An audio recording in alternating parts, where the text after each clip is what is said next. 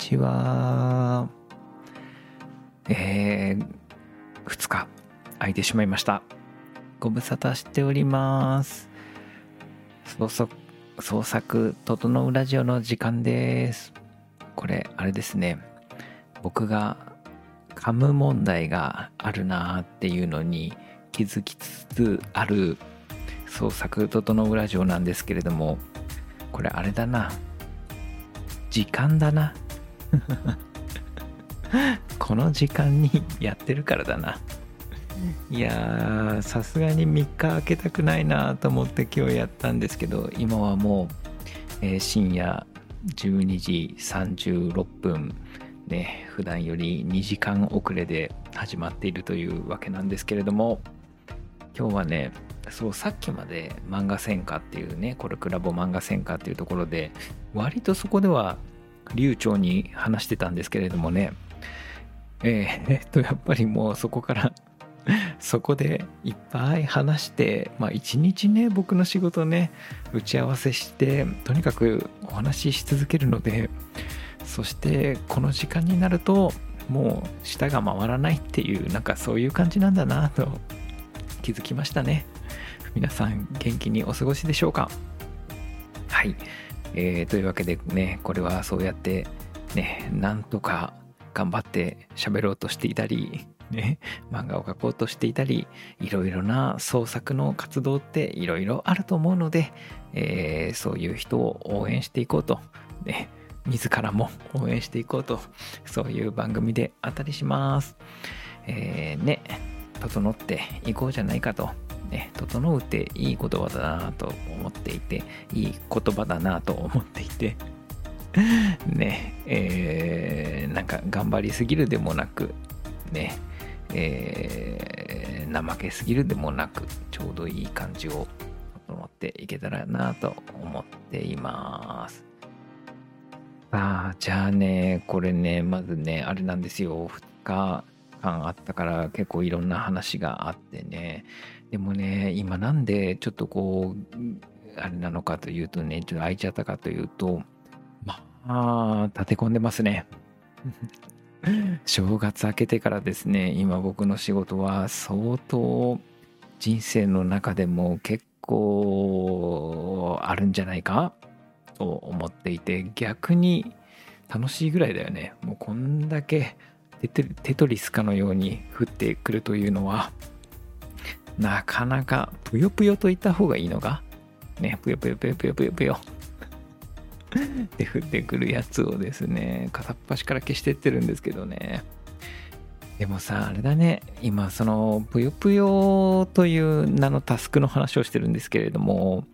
こうね今ねタスクっていうのがね今このコルクスタジオとか僕の周辺ではですね、えーすごく話題になっていてここにみんな疲弊したりなんなりする、えー病んじゃったり嫌になっちゃったりっていうのがこのタスクにあるよなっていうのが見えてきてるなと思ってますね。というのはまあなんていうのかなタスクになってたら全然まだよくてなんかみんなあれなんだよね。そのすごいこう漠然とした不安とかになっちゃうのが何なのかっていうとその何かこれやらなくちゃいけないんだけどどっから手つけたらいいのかわかんないみたいなそういうものってありません？ね。でそれがじゃあそのふんわりしたこれやらなくちゃいけないっていうのは何かのタスクのつなんか集合体なんだよね。それがさなんだかわからんっていうことだよね。だからまずこの大きくそれを成し遂げて消すためにはね。まずこれやって最初にこれやってでその次にこれやってでその次にはこれやってこれやってこれやってこれやってこれやっていくと最終的にそれが解決するよねみたいないかに小タスクに分けられるか。でこれはある種慣れもあるんだと思うしねなんか僕このコルクスタジオっていうところでね今僕は編集長をやってるんだけれどもさそれってそもそもさもともと長谷川さんっていうさめちゃくちゃビジネス一流男ね コンサルをやっててあれ知ってますか？皆さん BCG みたいな。そう。注射。注射じゃないよ。あのねボストンコンサルティンググループっていうねそのコンサルの会社でも有名なところって多分世界で有名なところって3個ぐらいあってその中の一つだよね。でさもう本当に戦争みたいなビジネスの世界を生きてきた男でさもうすごいのよ。本当になんかなんだろうね。こうやって僕と今みんなに僕こうやって話しかけてるじゃないですか。でこうやってズームで話しながら僕とじゃあこうズーム会議しながらですよ。手はさもう他の仕事のエクセルとかをずっとやってんのよ。そんでさちゃんと話通じるんだよね。でその脳を左右で割るんですよとか言って、あ、左右じゃないや、左右で割っちゃダメですとか言って、ね、右脳と左脳役割違うからみたいな、脳をね、前後で割るんですよとか言って、それそしたら前頭葉となんとかで人間と猿になっちゃうんじゃないのっていう気もしなくもないけど、でもそういうような感じでお仕事されてて、なんか、もう僕がなんかちょっとテキストでレポートみたいのまとめてちょっと見てくれるって言って見てももう2秒とかで大体と見でね内容を掴んでたりするもう読んだのみたいな。なんか映像的に見ちゃうんだろうねきっとね。っていうそのさ長谷川さんが僕はちょっと一緒にお仕事したくてねそれでやってまあ退職しちゃったんだけどね。まあ退職しちゃったから今こんだけ大変なんだけどね、僕はね。まあなんだけど、まあそれはいいとして、その、その BCG、元 BCG の長谷川さんがさ、やっぱり結局やってくれてたのって何なのかっていうとさ、もうそのタスク分けなんだよね。まず、じゃあ今この詰まって進んでないようなことっていうのは何なのと。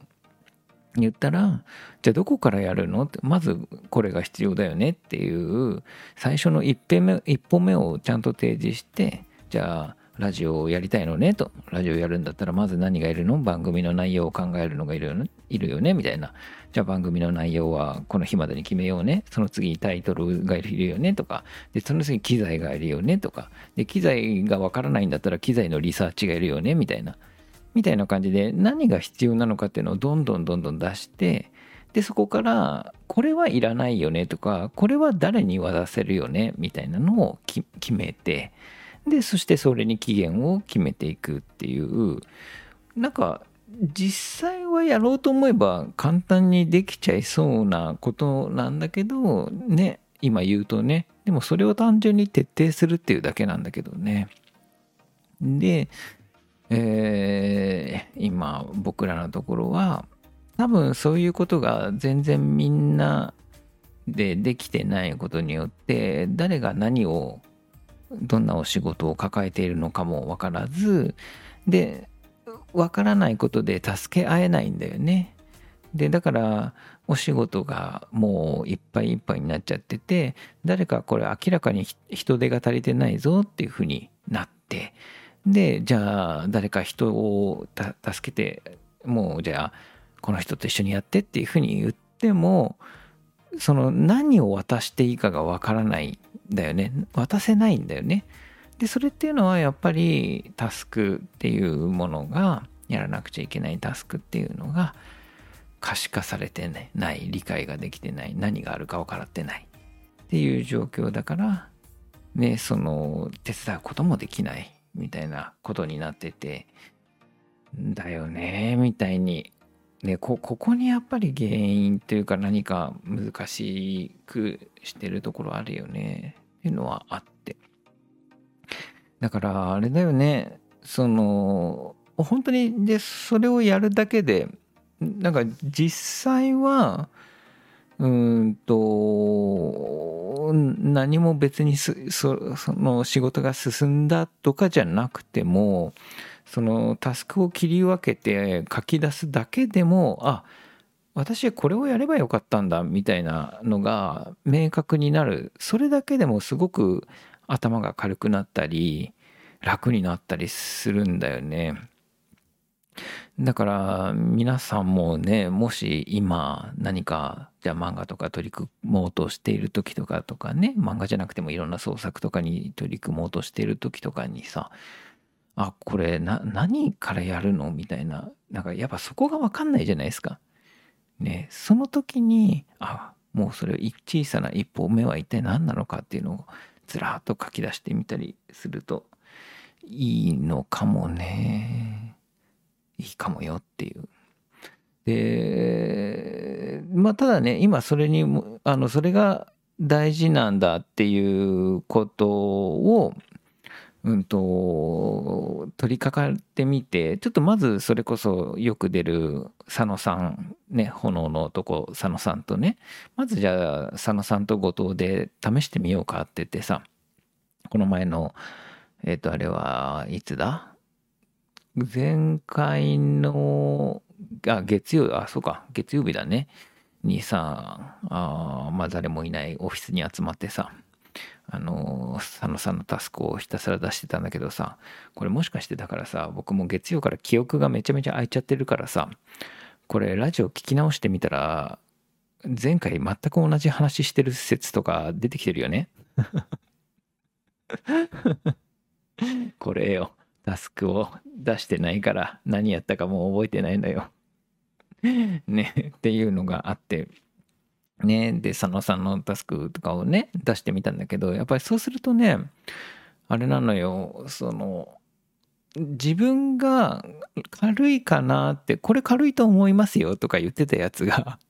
案外工数があって結構重いじゃねえかこれみたいな。それ全然軽くないよこれみたいな。っていうこともあるし逆もあるんだよねこれちょっと重いって思ってたけどタスク出してみるとあれ意外とこれとこれとこれやるだけじゃないみたいなのがあったりしてそう全然なんかその自分の思い込みと違ったりするよ。それがまず一個やってみての気づきかな。あとはそうだね。今日今日はねその今その話ってもう本当にいろんなところで出るから今コルクって大きく分けてその縦スクロールの漫画をみんなで作ってるスタジオチームとあとは宇宙兄弟とかやってるエージェントチームみたいなのがあるんだけどエージェント側の人たちの話とかも聞けるわけなんだけどやっぱりその人たちもそのタスク分けとかをめちゃめちゃやっていた時期があってで今少しそれで健康状態が上がってきてるみたいな話を聞いてあやっぱりそういう時期ってあるんだねと思って。でそこで知見として聞けたのであこれもいい話だなって思ったのがねうんといや今ね作業をそうやって僕今何分けてどんな作業をの積み重ねなのか一つ一つ分けていこういくといいんじゃないって言ったんだけどこれ本当は誰かとやるのがよくてというのは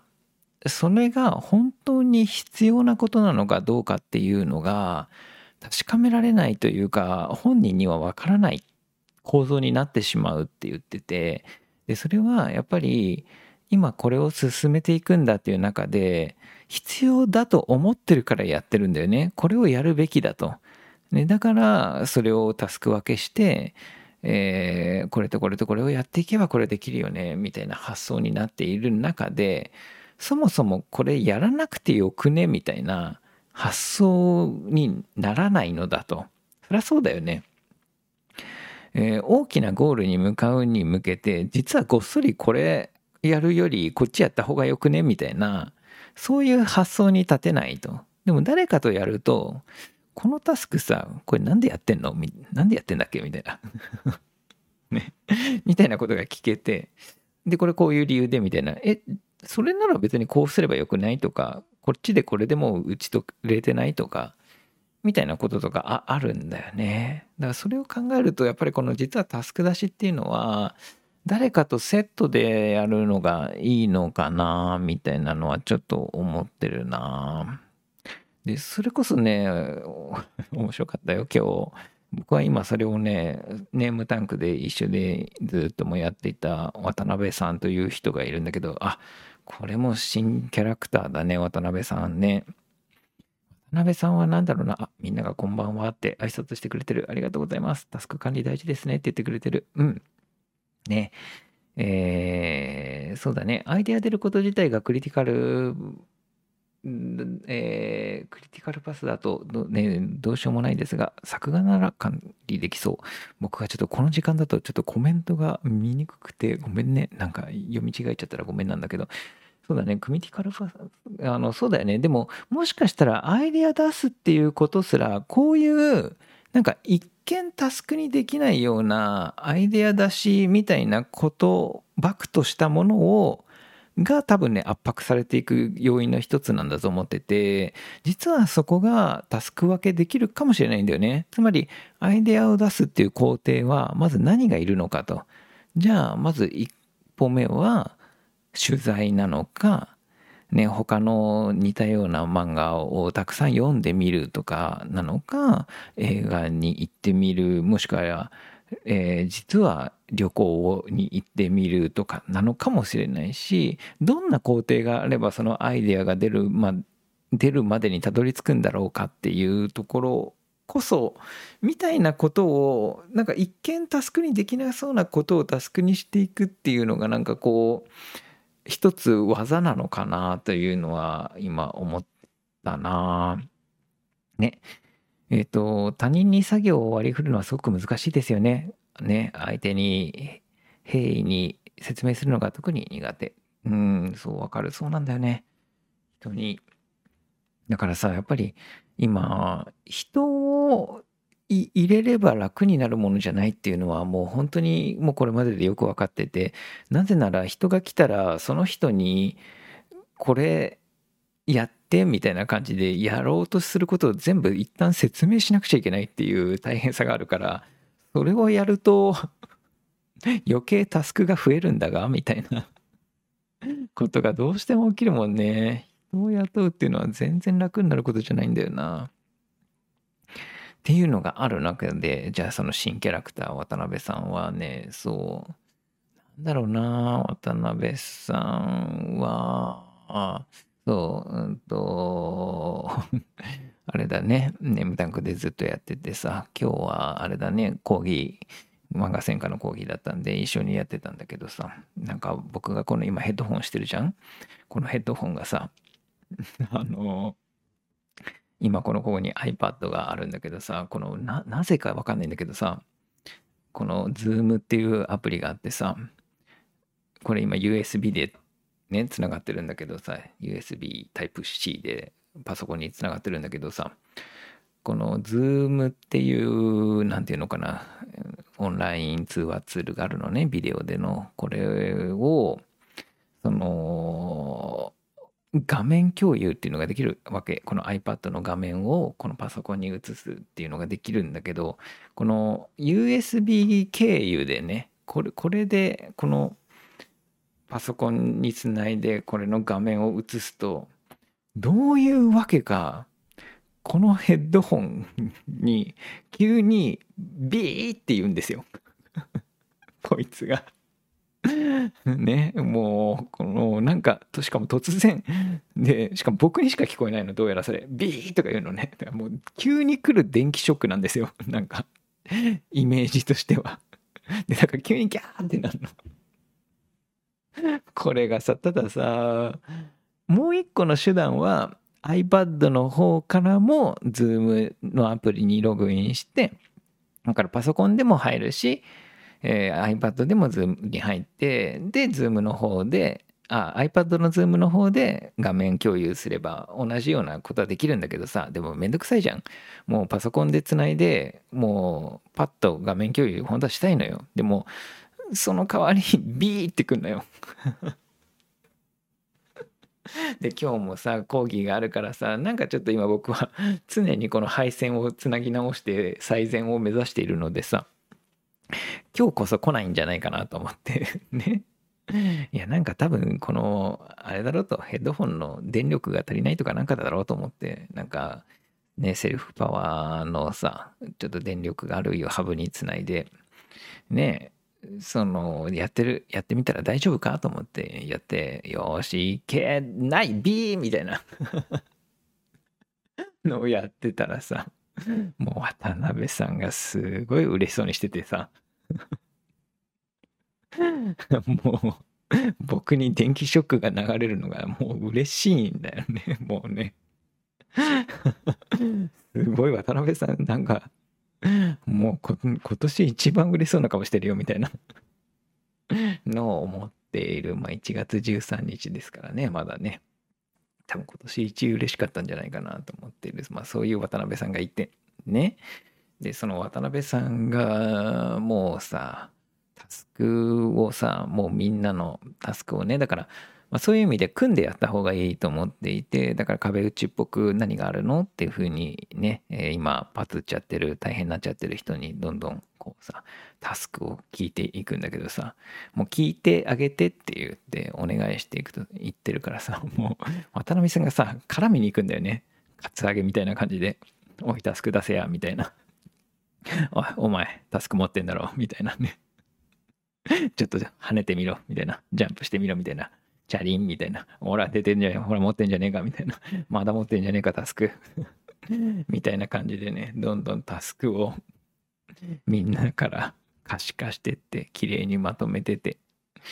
みたいなことやってて、ね、だからね、やっぱり渡辺さんも言ってたけど、まずタスク全部出して、で、それでこれがいるのかいらないのかチェックして、その後優先順位付けるみたいなことをね、今、やっていますね。僕ね、このタスクカツアゲってなんか、今すごいいいなと思って、漫画のネタとしても良くないタスクカツアゲ漫画。嬉しいよね。もう僕、だったら今めちゃめちゃ嬉しいよね。もうね、なんかさ、疲れたサラリーマンや、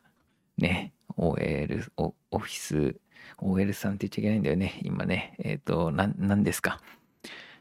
まあ、オフィスの 女性ですか？なんだろう。にね、じゃあもう、こう、おいなんだお前って言ってタスク持ってんじゃねえのかって言って絡んでいってタスクを奪っていくとかってもう現代にいてほしいわと思っていたりするね是非みんなちょっと漫画にしてみてほしいなと思ったというまあこれ何の話だ？まあっていう感じでねその今少しタスクに追われていてしかしまあその算段も見えていてここさえ乗り越えればなんとかなるんじゃないかなと思っている今ですと。でちょっと今日は昨日おとといはそんな感じで少し遅くなっちゃったっていう感じだな。ただあれだねあれこれもう30分ぐらい、まさかの、あ、まだ大丈夫か。まだ23分だった。うん。でね、えー、昨日、おとといの話をちょっとしようと思ってて、で、まずね、やっぱり2日あると面白いこといっぱいあって、おとといは何やってたかっていうと、そうだね、コルクラボ漫画専科のアドバンスコースっていうのが始まってて、アドバンスコースはね、えっ、ー、と、まあ、それこそね、宇宙兄弟編集者佐渡島さんとあとはエンタマさんねエンタマさんもすごい人なんあこれも新キャラクターだねエンタマさんね。あこんばんはこんばんは。エンタマさんはね遠藤玉樹さんっていう人でそうだね。もうなんだろうなどこを紹介するといいんだろうな。ザ・ベスト1024時間テレビとかあとは歌版とかいろんなドラマを演出してきた演出家の方ね。えっと福山雅治とかねあの発掘したり唐沢俊明さんを教えてたりとかなのかな。キキキリンさんとかとお仕事されてたりとか。いやまあお仕事されてるのはもうほぼもう有名な方もうほとんど全員だよね。なんかそれこそあれだねえっとなんだっけあの人さっきもテレビちょうど出てたじゃん。うんと AKB をやっているあのプロデューサーさんね。うん、よしね。とね一緒にお仕事をしてたりまあめちゃめちゃ仲良かったりとかあれだね。ジャニーズ事務所のジャニーさんとねお仕事されてたりとか信頼得ててやってたりとかっていうまあねすごい人エンタマさんとあとは石田丹郎さんっていうね石田丹郎さんは何だろうなちょうど今ここに石田丹郎さんの名刺があるけれども、うん、役者、ね、えー、映像プロデューサー、狂言師と書いてありますね。見えるかな？お、ピントが全く合わないよ。ね。えー、という石田丹郎さん。エンタマさんの名刺とかめちゃめちゃ面白いんだけどね。免許証の名刺とかね、免許証を模した名刺とかになってて。でね、石田丹郎さん、まあでも、エンタマさんはまた今後、今後で、えっ、と、今回は石田丹郎さんの講義だったんだけど、もうね、海外でずっと役者をやってて、イギリスの演劇演、技を学んでる方なんだよね。で、もともと狂言をね、おお父さんが狂言師らしくて、狂言師の家族でずっと演技を学んできたっていう人が海外でね、俳優の仕事してみたいなことで、で、その演劇論みたいなのを完璧にまとめている。やっぱりイギリスの演劇論ってすごいんだね。そのハリウッドとかいろんな映画を撮るところとかでもイギリスの演技っていうのはある種人気があるんだと。それはなぜかというと安定している。どんな時でも、えー、技術を体系化して身につけてるから一定の80点合格ラインの演技ができるどんなコンディションの時もっていうのですごく安定するんだってで、えー、だからやっぱり調子いい時悪い時絶対にあるからそんなどんな時でもまあしっかり感情を伝えたりとかっていうのができるってことだよね。だからこれ本当にさうんとちょちょっとそれこそ渡辺さんが言ってくれてたのがさ僕と考え方もちょっと似てるって言ってくれてたんだよね石田太郎さん。つまりいや本当に思考の流れは全く同じで僕もね漫画スクリプトドクターとかで漫画の文法とかをずっとどういうふうにこのストーリーとか組み立ってんのとか小回りでどういう仕組みになってんのとか、えー、じゃあ感情表現今日も講義の中で言ったけど感情表現には何種類あるのとかねえー、感動するにはどういうメカニズムで何種類感動の種類ってあるのとかそういうのをねえー、突き詰め続けてまとめてみたいなことをやり続けていたんだけどさ。なんかそうそういう感覚に近いよね。演技の、えー、じゃあなんだろうな。動きには何種類あってとかなんかね。そういうえー、例えばそうだな気をつけるポイントこの話し方でも、えー、一人称一人の和っていうのがあったり二人に話しかけているっていう二人の和二つ目の和があったりみんなに語りかけてるっていう、えー、三つ目の和があったりとかねそういうふうになんかいろいろな話し方一つにとってもいろんな角度からえー、体系化してたりするんだよね。それを教えてくれるみたいな講義で。で、もうだから演技が極まってているわけなんですよ。ね。でさ、そう。で、ちょっとでも僕の話もしちゃうとさ、そう体調を崩すとできなくなるっていうのがマジでそうなんだよなって思ってて、なんかやっぱりさ漫画ってある種さ感覚派の人もいるじゃない？でもう全然そのストーリーでも小回りでもさもう感覚でもうややれきっちゃう人っていうのもいるんだけどさでも一瞬ある種僕はちょっとそういう才能を持ってる人って羨ましくも思うんだけどでも長くやっぱり見ているとそういう人こそやっぱり書けなくなっちゃう時に大スランプになったりするなみたいなことはあるなと思っててつまり感覚に頼って書いてると感覚を失った時にマジでわけわかんなくなっちゃうんだよね。私どうやって立ってたんだっけ？みたいな ことになってしまうというか。ね。だけれども、立つというのは、こうやってこの、ね、足の筋肉のここの足の骨格のここの力を入れて、ここにこうやって、こうやって重心乗っけるからこうやって立つんだよねって知っておけば、ね、まあどんなに感覚狂ってた時でも、あ、そうだったわ、みたいな感じで立てるじゃないですか。なんかそんな感じでネモも作れちゃうんだよね。えー、どんなに感覚が崩れていようとも、まず4ページごとに割り、1ページ目の最初には状況描写を入れ、その次のコマではキャラクターが出てきて、キャラクターの価値観、主義を伝えるような、えー、セリフを伝え、そこに対してそれを試練となるような、そのキャラクターが試練となるような状況を作り、さらにその、キャラクターの過去から来る渇望によってその状況だったら何を求めるかということを伝え3コマ目を書きとかやっていけばさできるわけですよ物語というのは。っていうようなことに近くて。だから考え方ってめちゃくちゃ似てるなみたいなのをね思っていて。でもなんかそのそういうような感じで演技を極めた人っていうのをを見てると面白いよ。もうね、何がね、演技かわかんないんですよ。今この人、こうやって講義が始まる時に、ちょっと背もたれに、ね、背をもたれに寄りかかって足を組んでるけれども、これ何？演技みたいな。どこまでがこの人の演技で、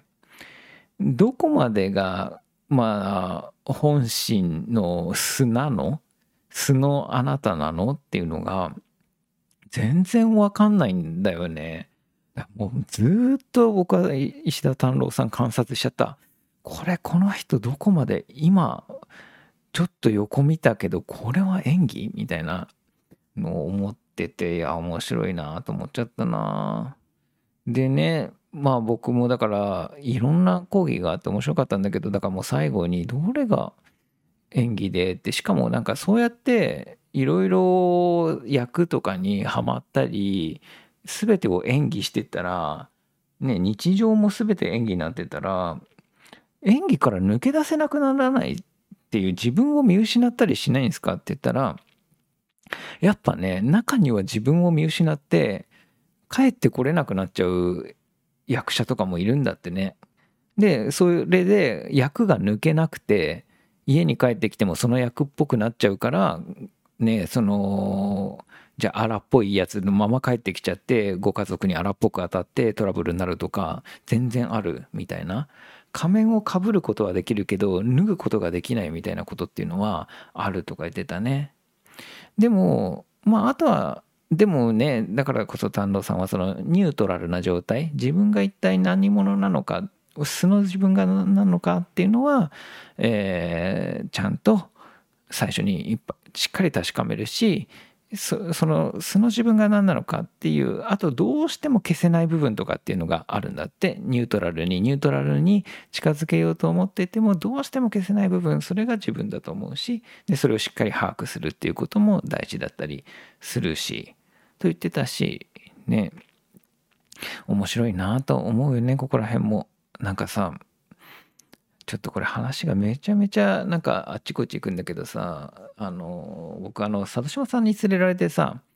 あの、精進料理をね、これもまた別の合宿で食べたことがある、あるんですよ。で、その精進料理も、精進料理ってさ、その、まあ、あれですよね。禅の修行とかをするとさ永平寺とか。僕永平寺も行ったけど行ったことあるけどめちゃめちゃ面白いんだよね永平寺って。なんかその修禅2つのね修行があって永平寺って。修禅となんとか禅があるんだよね。でなんかすなんかお客さん用のライトのやつともうマジで脱走したくなる 脱走者が出るような重めの修行を受けられるのがあってそれちょっとなんか皆さんも是非ね行ってみてほしいんだよな、永平寺。永平寺修行。調べてみよう。ね、修行体験っていうのがあって。ね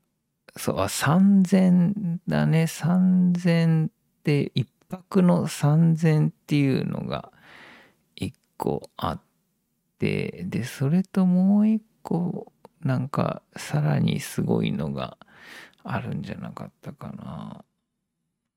えーっていうのがあって、日本一厳しいと言われてる永平寺、ね、の修行っていうのがあって、ぜひみんな行ってみてほしいなと思います。すごい予約取れないぐらいこれあれなんだよ。人気なんだよ。うん。ね、もう朝早くから掃除して、みたいな。で、もう、な、なんだろうな。あ、ここにちょうど一日って書いてあるな。うん。ね。もう、お経を唱えてとかだよね。でね、そその時に言ってたのが、その、まあ、修善、精進料理を作ってくれてた、まあ、その、僧の方が言ってたのがね、うんと、やっぱり修行をする永平寺とか行くと、もう完璧にみんな同じ格好をするんですと。で、まず髪の毛剃るでしょ？で、もう持ち物とかも全部同じだし、唯一違うのはパンツに名前を書く、その名前ぐらいであるっていうぐらいだし、もうなんだろう、すべて食べる所作も全く同じにしていくのよ、みんな。もう食べる所作とか箸の置き方とかお椀の持ち方とかもう全部決まってるのね。もうまずそのお椀を持ちます箸を右手で持ちます一口食べて下ろしますで箸をまたこういう角度で置きますとかもう全てのルールが決まってるんだよね精進料理の本物って。でで僕らもねそれをちょっと体験させてもらったんだけど めちゃくちゃ大変なんだけどでも慣れてくるとその動きっていうのは一切無駄がない動きだからすごくスマートに食べれたりするんだけれどもね。しかもすごい早いんだよ。あの動き自体は。ね無駄のない動きでもうよく噛んでよく食べるわけなんだけれども。そうするとねうんとそれでこそそれだけ個性をなくして揃えてこそめちゃくちゃ個性が見えてくるんだってって言っててでもそれはわかるよね確かにもうに素の状態にニュートラルなニュートラルな状態にしていくほどあこの人こういう差があるんだっていうその差の部分っていうのが明確に際立つよね。なんかさだって例えばだからファッションをする時にさねある人は和服を着ててこの人はレディー・ガガみたいな格好しててみたいな時に和服の人とレディー・ガガのじゃあ中身の違いって何ですかみたいな時に全く分からんよね。もう違いがありすぎて。でもそれが全く同じ姿形をしてればその差がしっかり際立って見えるっていうことに近いんじゃないかなと思ってて。ねあれこれなんでこの話してんだっけ？みたいなことがまあ丹郎さんを見ててもそそうこれ何の話だっけ？完璧に着地点見失っちゃった。えっと、まあそういうことですよと。で、まあ個性っていうのは、あ、そうだね。そう、個性っていうのは、があるよねっていうのは、そう、だからすごくすごくニュートラルにしてって、で、特に役に入っていくっていうわけだからさ、役者の個性みたいな、その人本人の個性っていうのは消そうとしてったってどうしても残ったりするよねみたいなことを言われててそうよなみたいなことを思ったね。でなんか僕はそれを聞いててさらに思ったのがうんなんかその漫画家も漫画家もまた不思議でいろんなキャラクターをいっぱい生み出して作品の中にどんどん入れていくわけなんだけどなんかそこに新しい人を作っていくあくまで自分ではないもしくは自分の一部とかだと思うんだけどまあ意図して自分の一部を入れようなんて感覚で作るわけじゃないんだと思うんだよね。ある程度やっぱり別人として感覚としては多分作ると思うんですよ。こいつはこいつだと。ね思って作ると思うんだけどやっぱどっかにそのもう隠しきれない素の自分っていうのは一部入っていくんだろうなっていうのがもうそこは外せずに入っていくんだろうなと思っていてでそれこそがまたやっぱり作家性だったりねその作家の個性になっていく部分なんじゃないかなとかねだからそのやっぱり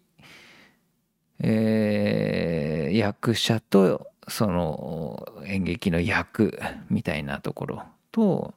その漫画の作者とその登場人物キャラクター主人公みたいなのっていうのはやっぱりなんか関係性が近しいものがありそうだなみたいなことをね見て思っていたよね。でちょっと最後にだから丹郎さんにどこまでがそれ演技なんすかみたいな。聞いたりして不思議だなと思ってずっと見てたなでまあそんなことをさえっ、ー、とね見ていく中でやっぱりそその中でもう最後に僕また質問した時にあそろそろエンディングテーマをかけよう。もうあっという間に40分喋っちゃった。早いな。よ。あのー、ねその丹野さんにね。えー、っとあなんかエンディングテーマかけようとか言ったらまた僕は話の筋を見失ったな。今日は見失うな。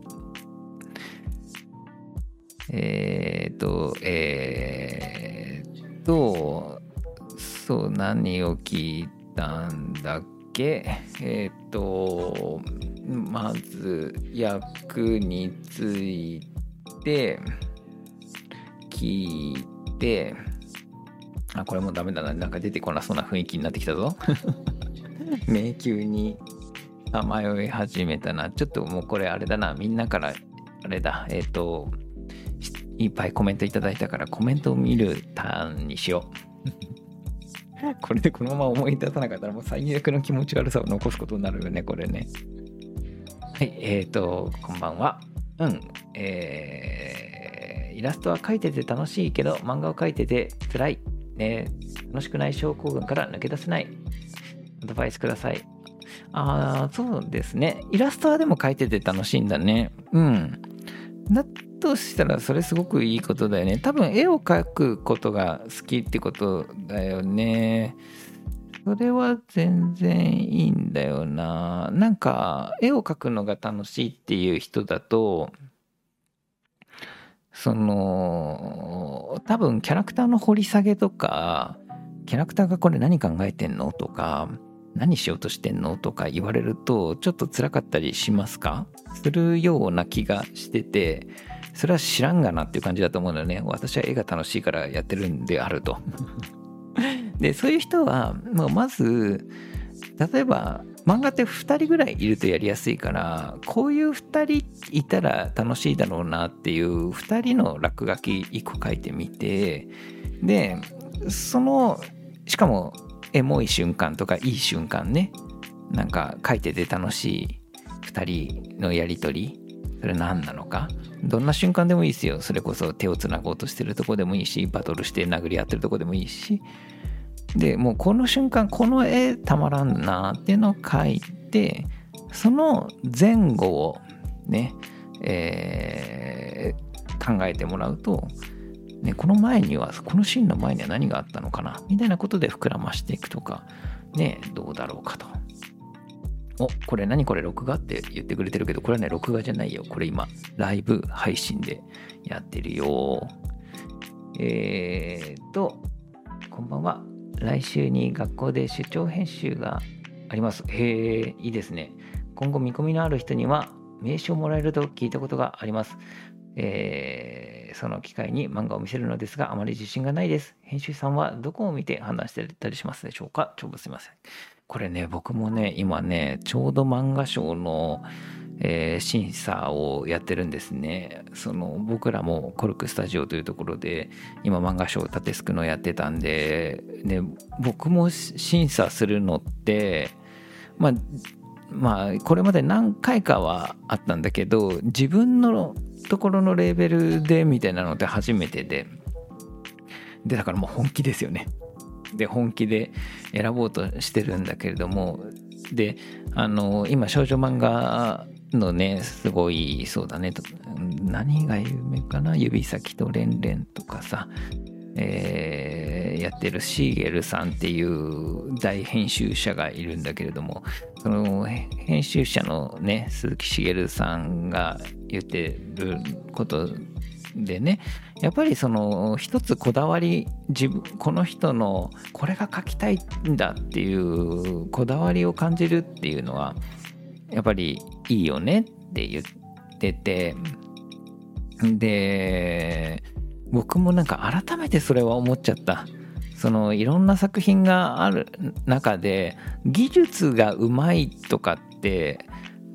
そんなに評価ポイントに実はならないのかもなってちょっと思っちゃった。なんかそれって感想としてなんか巧みだなみたいなうまいなみたいな。でもうまい人ってやっぱり言っても結構いるんだよね。うまいなっていうことよりうわなんかすげえの書いてきたなこれっていうそっちの驚きの方が欲しいんだよね。うわこれめっちゃ好きなんだろうなこれとかそういう結局個性だよね。この人がめちゃめちゃこれ好きなんだろうなとかこれこだわってんだろうなっていうのが感じるもの。だからそのこだわりを入れてほしいんだよね。何でもいいから。であとそれこそシーゲルさん言ってたのがこだわりを最後まで書ききれてるっていうこと。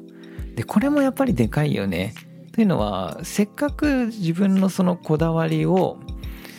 えー、途中で力尽きちゃってると、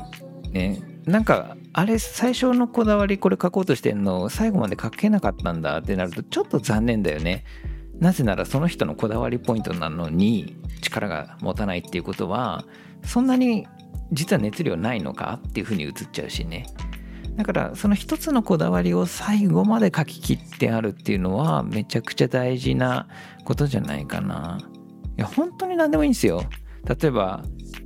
その一つ小物がめちゃめちゃ書き込んであるとかねうんと例えば僕だったらカメラ好きだしさそのカメラマンが普通になんか主人公がカメラ持ってる漫画なんだけどなんかカメラの書き込みだけめちゃめちゃすごくないみたいな。ねどんだけこだわってんのこれみたいなことだってよくて。でもしくはなんかもうそれこそ手のつなぎ方の雰囲気めちゃめちゃいいなこういうの好きなんだろうなとかさ、ね、だから結局それって自分が何が好きなのかっていうところだよねを、えー、しっかり書いてあげるといいんじゃないかなと思いました。えー、明けましておめでとうございます。1年間くらいお休みされてたんですか？ね、更新ないから心配しました。ラジオチャンネルに変更ですか？えっ、ー、とね、ラジオはね、前、そう、1年ぐらい前にもラジオやってて、で、そう、ちょっと休んでました。で、復活しようと思ってて、またね、動画の方も撮ろうと思っていて、今ね、スラムダンクをね、えー、次は、ね、映画「スラムダンクを見てきたところなのでこれねどういうストーリー構成になってるのかみたいなのをねまたお話ししてたりしようかなと思っているので明日とかできたらいいかな明日明後日とかにやろうかなと思ってるんでと同時にこのラジオもねやっていこうかなと思っているっていうそんな感じです。でじゃあちょっとみんなのコメントも読めたから丹郎さんの話を最後ちょっと集中して思い出すね。うんとそうね、だ、ろうさんに聞いたのが、一つが自分を失わないんですかっっていう話を聞いて、まあ、だからそういうふうに絶対に残るものだよ。残る部分があるからねっていう話を聞いてそっかみたいなこの人をどこまでとは言いながらどこまで演技してるみたいなのをつぶさに観察してあと最後何聞いたかな？なんかもう一個ぐらい聞いたんだよな。それもすごい面白かった話だったと思ったんだけどな。うお気になる。これ。気になるね。ちょっと思い出していい？ちょっと休憩しようか。新しいパターン。ラジオ中に休憩するというね。そうだなと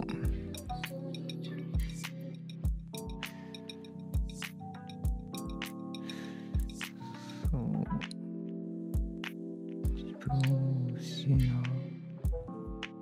話と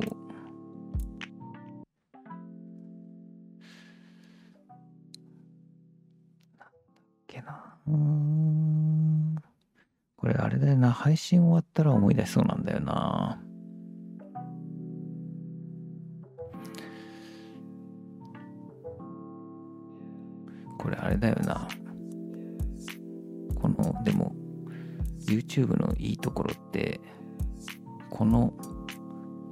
間をカットできる。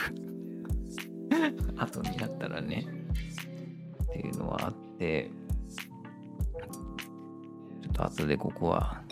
ね、カットしようかとも思っているぐらいなんだけれども。これなんだろうな。なんかもう一個丹野さん面白いこと言ってたんだよな。このこれ難しいぞ。これダメだなこれ。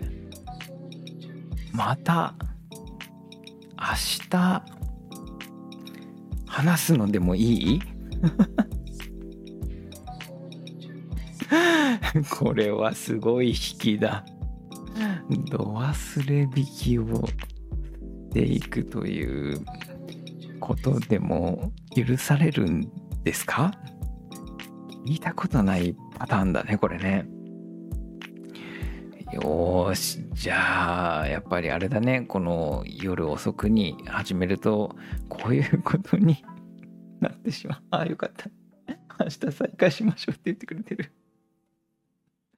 ごめんね。よーしじゃあ。